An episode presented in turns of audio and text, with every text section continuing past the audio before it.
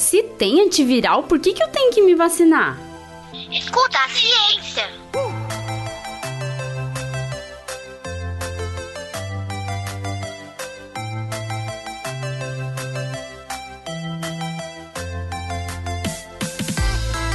Olá, eu sou a professora Letícia Sarturi. Sou mestre em imunologia e doutora em biociências e fisiopatologia.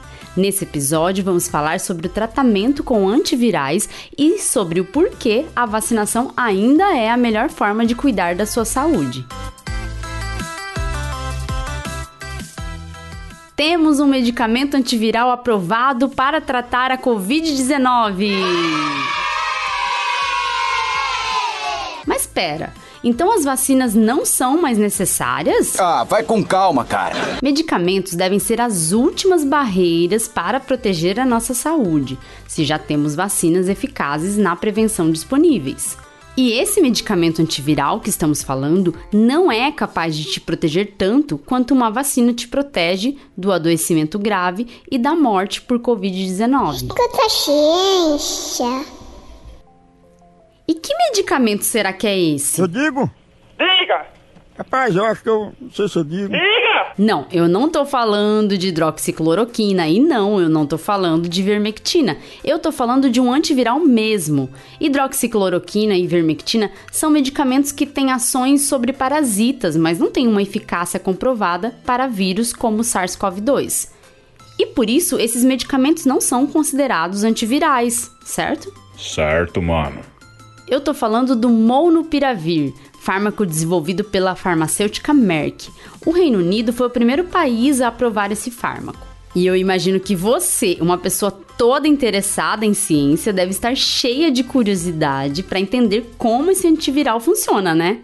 Então, bora lá? Bora! Molnupiravir é o primeiro medicamento antiviral para COVID que pode ser tomado como uma pílula em vez de ser injetado ou administrado por via intravenosa.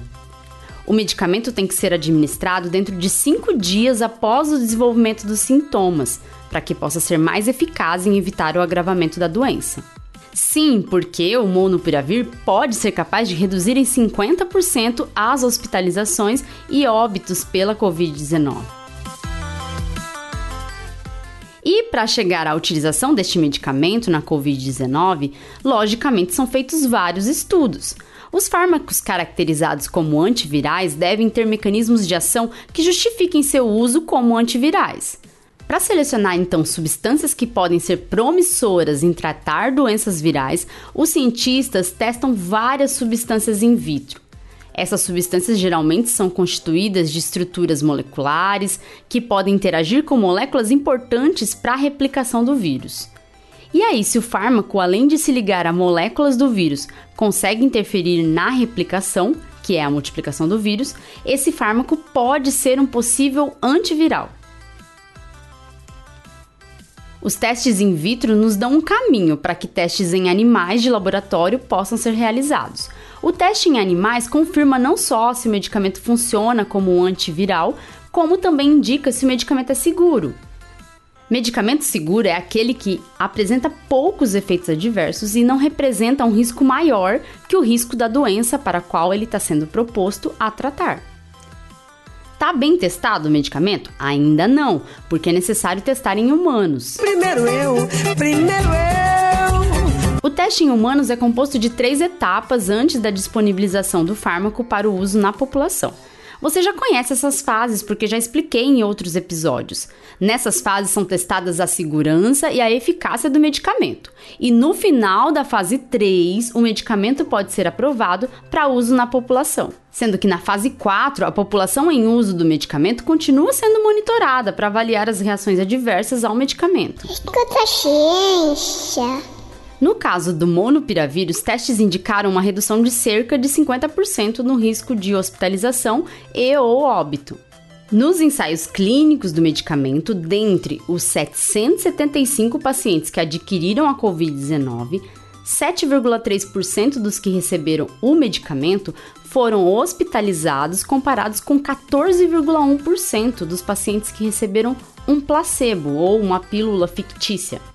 No grupo de pessoas que tomaram monopiravir, ninguém morreu, mas oito pacientes que receberam placebo morreram de Covid. Como a gente percebe, a redução do risco de adoecer gravemente e vir a óbito não é muito alta, infelizmente.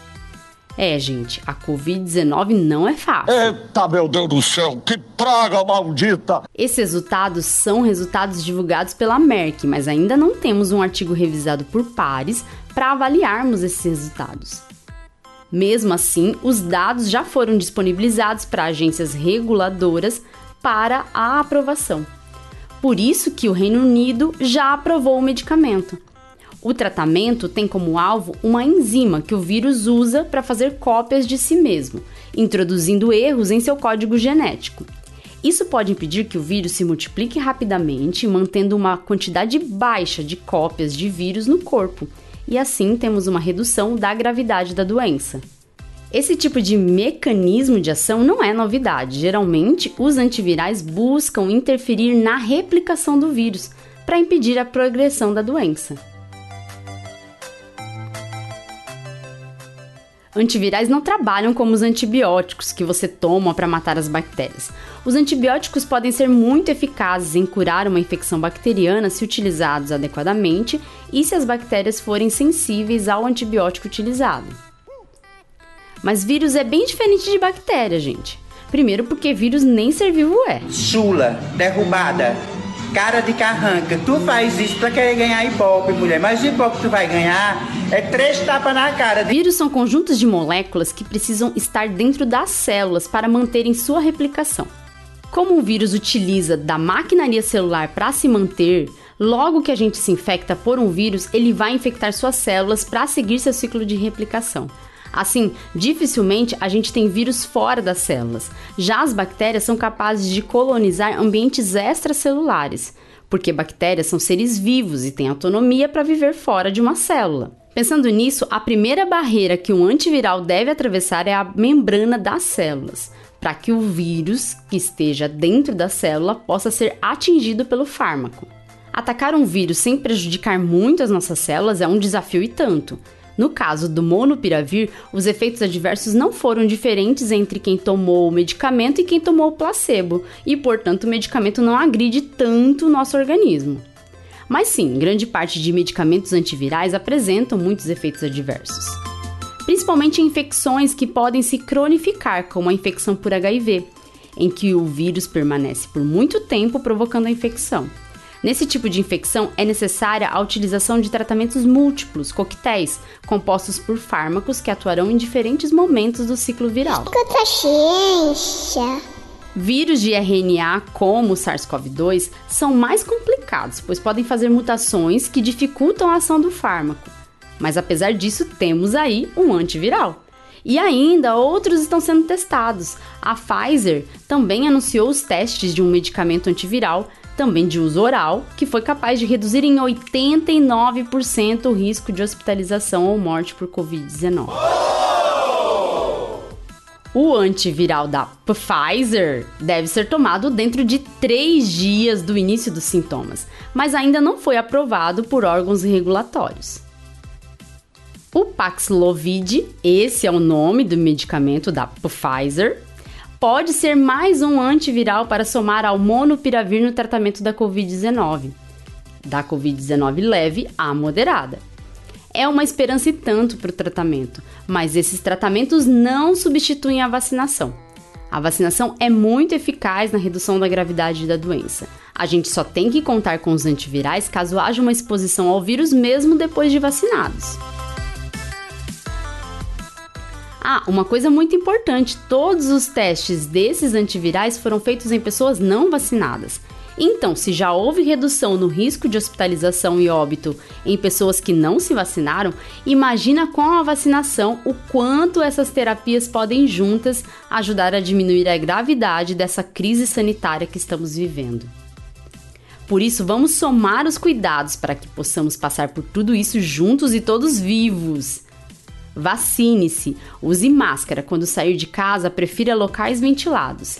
Assim, você nem vai precisar futuramente usar um desses antivirais, porque a Covid nem vai chegar em você. Escuta, Escuta a ciência. Tchau, tchau e até o próximo episódio.